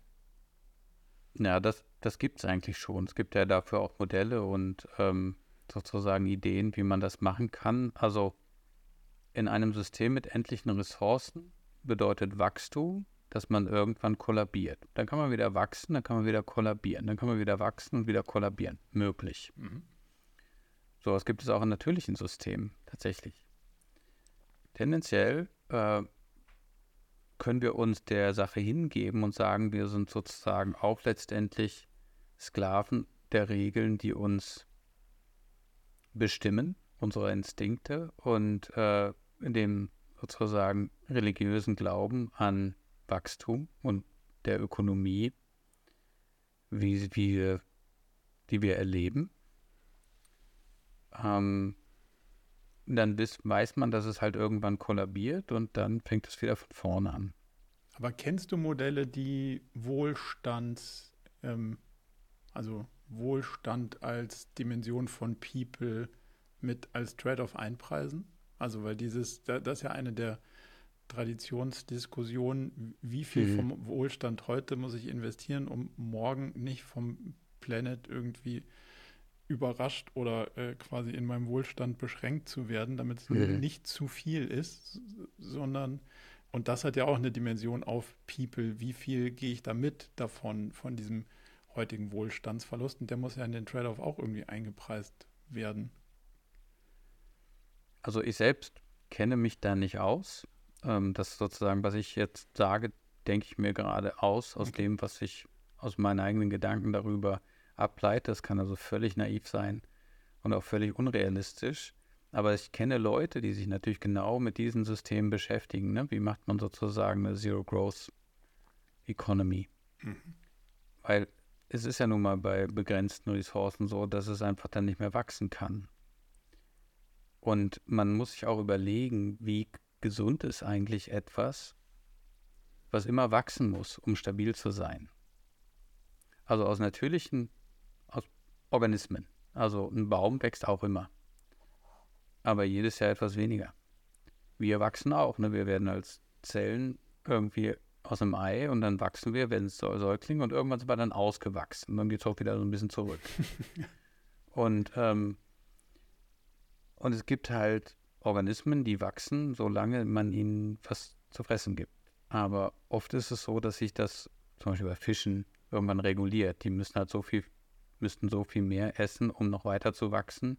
Das ist dann selbst reguliert. Mhm.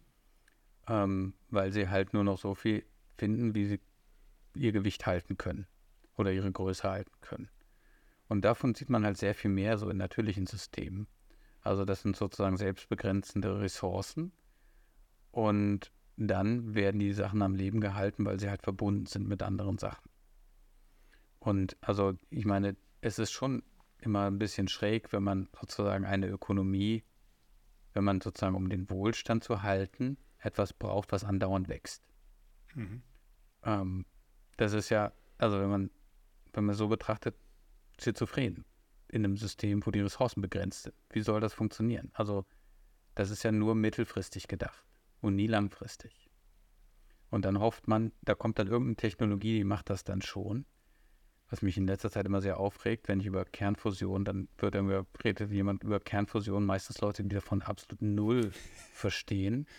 Und ähm, das ist dann immer sehr bitter, wenn sozusagen, es ist fast schon religiös, wenn man glaubt, da kommt dann die Technologie und die macht das dann. Ähm, und wenn man dann noch eine Technologie erwähnt, die schon relativ gut erforscht ist und seit nahezu 70 Jahren wollen Leute Kernfusionsreaktoren bauen. Das ist halt hyper unrealistisch, dass das überhaupt stattfindet. Weil als ich noch klein war und PM gelesen habe, also in den, ja, in den 80ern, da ja. stand immer was über Kernfusion drin, fand ich total scharf und die Kernfusionsreaktoren. Und das ist halt, ähm, halt 40 Jahre her. Ne? Ja, nicht sonderlich, äh, nicht sonderlich wahrscheinlich, also nicht massiv nee, wahrscheinlich. Und das ist halt, ja. ist auch hyper riskant, ne? Also niemand würde das machen. Wenn ich jetzt im Unternehmen in diesem ganzen ähm, Modell dann doch meine Entscheidung treffen muss, weil ich muss mich ja in diesen Trade-offs bewegen. Und man sagt, dass, wenn man nur das Unternehmen als komplexes System betrachtet, ich ja da schon ganz viele Abhängigkeiten unter den Bedingungen habe, aber auch zwischen, sagen wir mal, dem Team auf der einen Seite, der, der Abteilung auf der anderen Seite und Entscheidungen treffen muss. Würdest du diese Entscheidungen lieber analog zum komplexen System quasi in einem Cluster treffen, also auf einer übergeordneten Ebene oder in der die Entscheidung der Zelle in Anführungszeichen überlassen und sich äh, zu sagen, okay, ihr habt, ihr habt die Freiheit, die Entscheidung sinnvoll zu finden. Auf welcher Ebene, glaubst du, muss man bestimmte Entscheidungen am sinnvollsten treffen? Ich glaube, das kann man pauschal nicht beantworten. Das hängt so ein bisschen ab von was für ein, über was für ein Unternehmensorganismus rede ich. Mhm. Und das, glaube ich, kann man deshalb nicht beantworten, weil es, wenn man jetzt wieder die Analogie zu natürlichen Systemen zieht, da gibt es ja Organismen, die sind, funktionieren sehr dezentral, also Pilze beispielsweise. Die haben so ein ausgeklügeltes Netzwerk, also das, was wir sozusagen im Wald an Pilzen sehen, das sind ja nur die Fruchtkörper. Im Waldboden sind die Organismen, die haben so ein Myzelnetzwerk, wo sie mit den Pflanzen kommunizieren und Stoffe, Substanzen austauschen und das ist sehr ausgeklügelt, das ist letztendlich so ein Transportnetzwerk und das ist sehr dezentral. Oder ein Oktopus. Die haben halt Nervensysteme in ihren einzelnen Armen, die relativ autonom Dinge tun. Haben aber auch ein zentrales Nervensystem und die spielen so zusammen. Und dann gibt es Organismen wie uns, also Primaten, die halt sehr stark dominiert sind durch ihr Zentralnervensystem. Ne, wenn also und durch Organe, die niemals ausfallen dürfen. Also das ist bei einer Pflanze nicht so, da kann ich ein Stück abschneiden, macht nichts. Ne? Wenn ich bei mir irgendwie ein Stück abschneide, ist schon schlecht.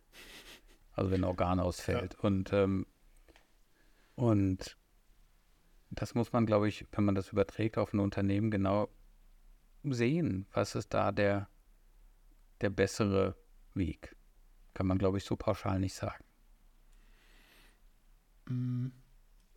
Dann versuche ich es mal auf ein, auf ein anderes Thema zu übertragen die ganze Welt ist ja sich am Transformieren, also die ganze Unternehmenswelt zumindest mal, ob es jetzt digital mhm. ist oder energetisch oder so, überall ist ja Transformation mhm. und viele dieser Themen wird verortet. In, in deinem Buch habe ich verstanden, kann man ableiten von sowas wie Corona und Pandemien, dass das, dass das Ausbreiten von bestimmten Sachen und Veränderungen eher über Hubs funktioniert und gar nicht mal so von mhm. oben nach unten. Also die Analogie, die ich spannend fand, ist, es wäre nicht die, die zentrale Frage gewesen, wie viele Leute impft man, sondern wie viele von den relevanten Leuten impft man, weil genau. die sind irgendwie die Hubs. Also man hätte gar nicht so viel über mhm. die totalitäre Summe von brauchen wir so und so viel oder so und so viel, sondern mhm. treffen wir die, die den ganzen Tag daheim hocken und sowieso niemanden sehen, ist ein bisschen unerheblich in der Diskussion.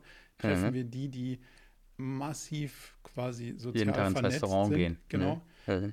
Davon, von denen brauche ich welche. Das ist eine andere, genau. das ist eine andere Diskussion. Und das würde man ja ins, Übernehmen, ins Unternehmen übertragen, für sowas wie Transformation ja auch idealerweise versuchen zu analysieren. Wer sind denn Na, hier die Superspreader, die, die Hubs. Influencer. Hm. Mhm. Genau. ja. Wie kriege ich, krieg ich die raus und wie kriege ich die auf meiner Seite, anstatt irgendwie so, ein, so einen gesamten äh, Ansatz zu sagen und sagen, also von allen muss ich auf jeden Fall so und so viel haben. Blöd ist halt nur, wenn ich so und so viel von den Falschen habe, dann hilft es ja immer noch nicht, oder? Ja, also man muss halt, also das wäre auch ein Schritt. Das den finde ich übrigens auch sehr interessant, mal Unternehmensnetzwerke anzugucken. Mhm. Also stell, stell, dir vor, du nimmst halt ein Unternehmen, 100 Mitarbeiterinnen, Mitarbeiter so, und guckst dir das Netzwerk an. Wer redet mit wem? Das ist natürlich irgendwie, das kann man virtuell oder sozusagen hypothetisch machen, weil es datenschutzmäßig natürlich nicht möglich ist, aber geht schon. Wenn also es möglich Slack wäre, zum Beispiel ist möglich. Slack, ne, genau. E-Mail. Da kannst du und da kannst du sogar ein Social Graph von deinem eigenen Unternehmen haben. Genau. Das ist sehr ja, spannend. Und sowas, genau, das ist sehr spannend, weil dann, äh, das wusste ich gar nicht, dass das Slack zur Verfügung stellt, muss ich mir gleich mal angucken. Ja, aber zur Verfügung haben, stellt und haben ist, glaube ich, noch sind zwei unterschiedliche okay. Sachen, aber haben okay. tun sie. Also Facebook hatte das auch mal ja. und ähm, diese ganzen Leute, die also so als so vor 20 Jahren ungefähr angefangen haben, Netzwerktheorie zu machen, viele von denen sind da bei Facebook gelandet, weil es natürlich viel Struktur in diesen sozialen Netzwerken zu erkennen gibt. Aber man könnte es auch für Firmen machen und da würde man vielleicht Strukturen sehen, auch zum Beispiel Strukturen, die sich wandeln. Also wenn ein Unternehmen eine Entscheidung trifft, wir machen das jetzt so anders, wir, wir machen jetzt jeden Freitag Pizza essen, ähm, hat das einen Effekt auf das Netzwerk, auf das soziale Netzwerk zwischen den Leuten und ähm, das Kommunikationsnetzwerk. Ich erinnere mich, als ich vor gut zehn Jahren aus den USA kam, wieder nach Deutschland in Berlin, äh, war ein Teil meiner Gruppe am Robert-Koch-Institut, wo ich auch gearbeitet habe und um das Institut kennenzulernen, habe ich mir alle Publikationen des wissenschaftlichen Publikationen des Robert Koch Instituts angeguckt, mit Autoren des Robert Koch Instituts und habe geguckt, wer hat mit wem was publiziert. Und das habe ich als Netzwerk visualisiert. Dann hat man halt gesehen, gab es halt so verschiedene Cluster von Leuten, die viel miteinander gearbeitet haben. Dann gab es so lange Verbindungen äh, zwischen diesen Clustern. Und das hat mir einen Eindruck vermittelt, wer mit wem an dem Institut zusammenarbeitet. Das hat mich nicht im Detail interessi interessiert. Also ich habe da nicht geguckt, ach der da, der macht der. Aber man hat natürlich so Superspreader auch gesehen, die halt ganz viele Verbindungen hatten, die also sehr offen Wissenschaft betrieben haben mit, und sehr interessiert über die Abteilungsgrenzen hinaus. Und dann gab es aber auch so Cluster, die haben einfach mal ihr eigenes Ding gemacht. Und ähm, sowas würde mich halt so, was, Firmen angeht, wenn ich eine Firma hätte, würde ich mir das als allererstes angucken, ähm, um zu sehen, ja, wie sind da die Strukturen? Kann man sie auch ändern? Kann man etwas fördern? Kann man sozusagen Informationsausbreitung fördern? Ähm, oder ja, welche Personen oder Gruppen von Personen sind denn besonders effektiv in dem Verbreiten von Information? Oder als zweites auch sehr wichtiges Argument. Innovation wird ja immer nur, entsteht ja immer nur, wenn neue Dinge zusammengebracht werden. Mhm. Und ähm, also in der Natur sowieso, aber eben auch im persönlichen Bereich hat man ja die Erfahrung, man lernt neue, neue Leute kennen, die bringen auf neue Ideen und vielleicht macht man eine Kooperation und es entsteht was Neues. Das können auch sehr unterschiedliche Leute sein. Also deshalb achte ich darauf, dass zum Beispiel wir hatten eine Künstlerin hier in, in unserem Team und das war sehr wichtig, weil sie eine ganz andere Perspektive auf Dinge hat, die wir machen. Und dann kommt was Neues dabei raus. Manchmal. Nicht immer, aber auf jeden Fall nur, wenn das gewährleistet ist. Und das könnte man halt in solchen Analysen dann auch sehen. Wenn neue Links entstehen. sich binden, mhm. entstehen, passiert vielleicht irgendwas oder dass man das fördert. Jetzt gibst du in deinem Buch, und das ist so der, der letzte Punkt, auf den ich gerne noch eingehen würde, ähm, ja auch ein, auch ein Bild auf Kooperation und die Herausforderung der mhm. Kooperation, weil das natürlich dann durchaus was damit zu tun hat, ähm, Leute könnten sich helfen, aber manchmal tun sie es, manchmal tun sie es nicht und manchmal ist es tragisch, dass sie es nicht tun, was sich, glaube ich, mhm. Tragik der Allmende nennt. Also mhm die Tragik, hm. dass es theoretisch, wenn man systemmäßig betrachtet, total Sinn machen würde, dass A und B zusammen an was arbeiten und mhm. dass das die Summe für das große Ganze größer würde und damit natürlich auch der Effekt für jeden Einzelnen. Mhm. Sie tun es nur leider nicht. Ähm, warum nicht und was kann man dafür tun, dass sie es vielleicht doch tun? Ja, also das ist ein altes, bekanntes Phänomen. Ähm, das kann man mit der Spieltheorie erklären, das spielt auch in der evolutionären Spieltheorie eine Rolle. Das ist ein klassisches Dilemma, wenn halt zwei Personen kooperieren und für diese Kooperation etwas bezahlen, also ein Investment reinbringen und dann aber einen hohen Return kriegen, wenn sie kooperieren. Wenn sie aber nicht kooperieren, also zum Beispiel in der Gruppe, und alle anderen aber kooperieren, dann kriegt die Person, die nicht kooperiert, ja immer noch das gleiche, den gleichen Benefit ohne die Kosten. Ja. Also ist es sozusagen wirtschaftlich gut, nicht zu kooperieren. Und wenn man jetzt eine Gruppe hat, das kann man auch tatsächlich äh, im Experiment machen, haben auch Leute gemacht. Ähm, man hat, man fängt an mit irgendwie zehn Leuten, die kooperieren, die schmeißen immer fünf Euro in den Topf und kriegen dann halt zehn Euro zurück. Aber es kriegen immer alle 10 Euro zurück, mhm. auch die, die keine 5 Euro reinschmeißen. Und dann fängt das an, kaputt zu gehen, das System, weil keiner mehr investiert. Ne? Und es wird dann halt immer weniger, was im Topf drin ist, und es wird immer weniger geteilt und am Ende stehen alle ohne alles da. Und es gibt aber, also das waren natürlich wichtige Analysen, weil sozusagen strategisch ist es dann immer am besten nicht zu kooperieren. Ähm, aber man, das führt sozusagen zu einem kollektiven Drama was wir ja auch gesellschaftlich erleben. Das ist genau die Idiotie mit den, wenn man irgendwie durch Berlin geht und da sind überall diese, diese Elektroroller, die irgendwo im Teich rumliegen oder kaputt gehen oder vandalisiert werden, ist das blöd für die Allgemeinheit, weil die Firmen, die die vermieten, preisen das natürlich ein. Und es wäre halt viel billiger, wenn, wenn alle die pflegen würden, zum Beispiel. Ja. Ist halt bekloppt für die, fürs Kollektiv. Da gibt es ja eine Milliarde Beispiele dafür. Und da gibt es aber dann Wege, das zu umgehen.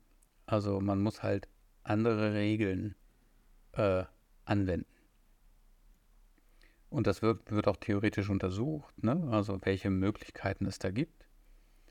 Ähm, und manchmal ist es auch etwas komplizierter als diese einfachen, diese spieltheoretischen Beispiele kann man anwenden, wenn es darum geht, zu verstehen, wenn Individuen ihren Benefit optimieren. Mhm. Nun ist aber die Kooperation viel, viel mehr als sozusagen so ein Net Profit oder eine, eine, Handlung, aus der dann ein Net Profit entsteht. Und es ist ja nicht alles dadurch angetrieben. Und hier wieder die sozusagen die Analogie zur Natur. Also wir wissen sozusagen, in der Natur spielt Wettstreit eine Rolle und sozusagen Optimierung äh, Fitness und so. Ja, also wenn ich jetzt irgendwie, äh, sagen wir mal, Formel 1 Auto entwerfe, dann bin ich halt im Wettstreit und diese Formel 1 Autos werden immer stärker optimiert und das ist, wird getrieben durch die Competition oder mhm. eine Fußballmannschaft oder so. Aber Innovation passiert so nicht. Nahezu nie. Ähm, jedenfalls nicht in der Natur. Jegliche Erfindung, fast jede disruptive Erfindung in der Evolution ist durch Kooperation passiert. Das wissen die wenigsten. Mhm. Also zum Beispiel die Innovation Landpflanzen. Also vor gut 600 Millionen Jahren, so um den Dreh. Davor gab es keine Pflanzen an Land. Da konnten die nicht leben.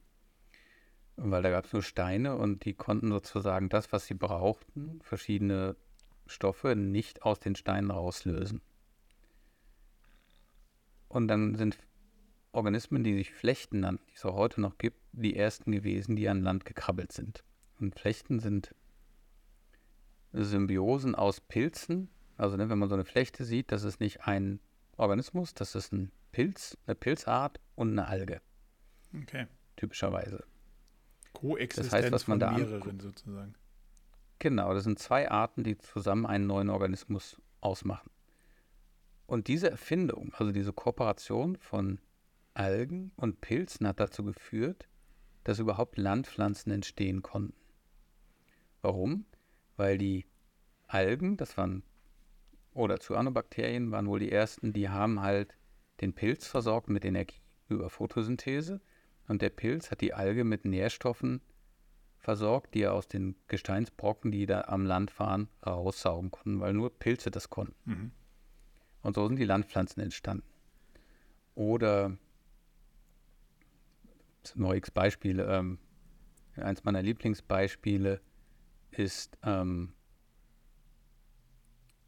Säugetiere. Säugetiere. Säugetiere sind entstanden vor 300 Millionen Jahren etwa, glaube ich, oder 260 Millionen, das weiß ich nicht so ganz genau, also vor langer Zeit. Davor gab es halt Reptilien und Amphibien und so und Fische, das gab es alles schon. Und, diese, und alles hat Eier gelegt. Und die Säugetiere sind ja, die Erfindung der Säugetiere ist die Plazenta, also die Idee, dass sozusagen im Körper der Mutter der Embryo anwächst, heranwächst ohne Eierschale und dann lebend geboren wird. Und das ist sozusagen eine Erfindung, die erstaunlich ist, weil eigentlich das Immunsystem der Mutter das Embryo abstoßen müsste, angreifen müsste, weil es ja ein fremder Organismus ist. Mhm.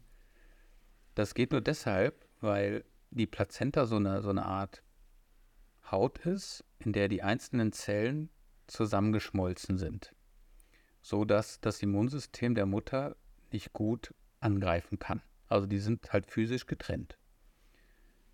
Und die diese, das, die Substanz, die das überhaupt ermöglicht, dass Körperzellen zusammen äh, fließen können, also ihre, ihre Grenzen auftrennen können, das ist ein Protein, was durch ein Gen kodiert ist, das aus von einem Retrovirus kommt. Das klingt jetzt sehr kompliziert, aber Bottomline ist, die Plazenta kann nur entwickelt werden, durch einen Stoff, der durch ein Retrovirus mal in irgendwie in die Organismen der Vorläufer der Säuger reingekommen ist. Das heißt, es ist eine Symbiose zwischen Retrovirus und den Säugern, die es überhaupt ermöglicht, dass Säuger existieren. Und das schon seit ein paar hundert Millionen Jahren. Und dieses retrovirale Gen ist bei uns im Genom.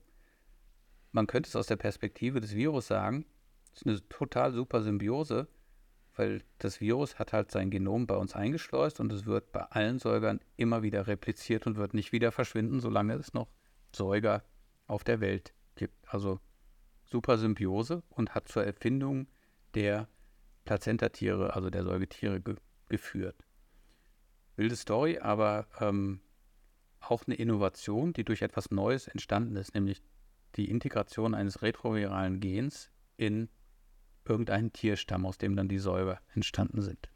Was machst du jetzt mit Leuten, die sagen, ja, verstehe ich total, Symbiose kann mehr geben als die Summe des Einzelnen, ich optimiere trotzdem auf meinen Benefit? Mhm.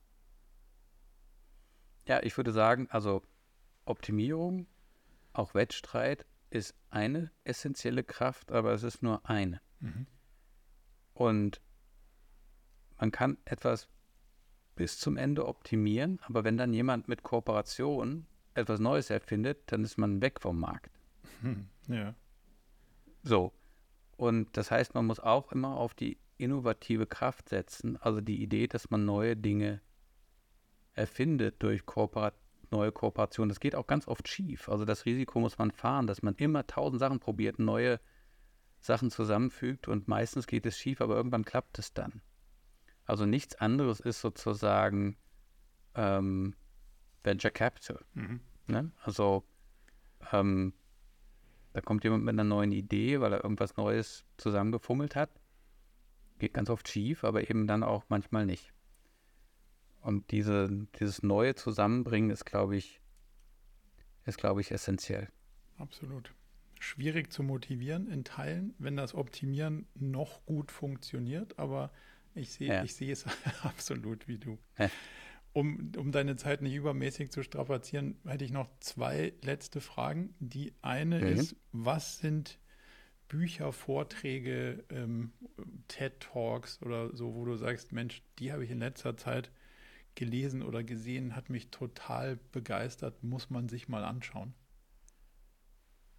Oder durch oder lesen. Also, mhm. Als erstes fällt mir ein, ein TED-Talk von Steve Strogatz. Das ist ein Synchronisationsexperte, Physiker, der arbeitet an der Cornell University, der hat einen super TED-Talk zu Synchronisation, weil so Synchronisationsphänomene sind sozusagen stehen, stehen ganz am Anfang von Emergenz, Selbstorganisation und auch Kooperation. Ähm, der hat einen ganz wunderbaren TED-Talk, ist einige Jahre her, aber den kann man sich auf jeden Fall angucken. Ähm, ich möchte noch eine Buchempfehlung abgeben. Mhm. Äh, Entangled Life. Das ist ein Buch über Pilze. Äh, mir ist gerade der Name des Autors entfallen, was mich ein bisschen ärgert, weil er ganz, ganz ungeheuer tolles Buch äh, geschrieben hat. Entangled Life. Ich weiß gar nicht, wie es auf Deutsch heißt. Da geht es um Pilze. Das ist vielleicht das beste Buch, was ich in letzter Zeit äh, gelesen habe. Das sind so die beiden Empfehlungen, die ich abgeben würde. Merlin Sheldrake, kann das sein? Merlin Sheldrake, das ist er, ja, genau. Sehr gut, das, das nehmen wir auf jeden Fall mit auf. Das mhm. sieht sehr spannend aus. Die, das die haut da nicht um, das glaubt man gar nicht. Ja, das ist super spannend. Die spannende Welt der Pilze. Und letzte Frage, wenn du jetzt in dem ganzen Feld, in dem du dich unterwegs äh, wähnst, dir ein Seminar wünschen könntest, dass dir eine Frage, die du dir schon ganz lange stellst, endlich, endlich beantwortet, was wäre die Frage, die das im Seminar beantworten würde?